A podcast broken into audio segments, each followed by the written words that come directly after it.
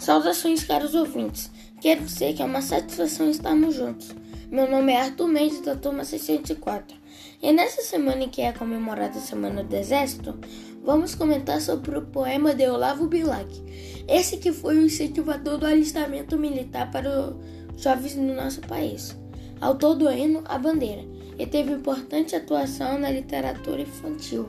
Esse poema é O Soldado e a Trombeta, e é uma fábula contada por uma trombeta, instrumento musical que era utilizado para dar os comandos durante as batalhas, e que conta a história de um soldado que não queria mais combater, porque achava que a guerra era desnecessária e cruel, e por isso se desfez do seu armamento, e juntamente com ele a trombeta, que para ele simbolizava as decisões dos comandantes das tropas na guerra.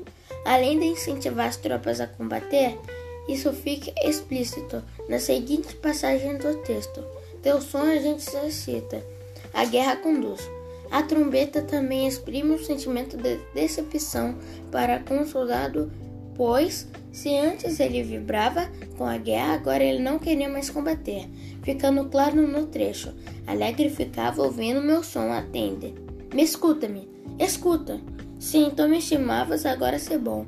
O outro lado, a trombeta retrata também a decepção do soldado com a derrota na guerra, quando inflama a trombeta a incentivar os soldados a combaterem. Mas diante da morte, se desfaz daquele instrumento novamente.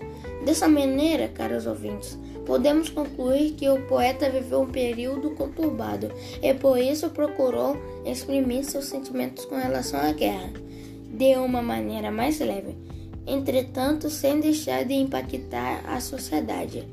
Pois é só. E se você gostou do comentário, incentivo a você ler os clássicos na nossa literatura. Até breve!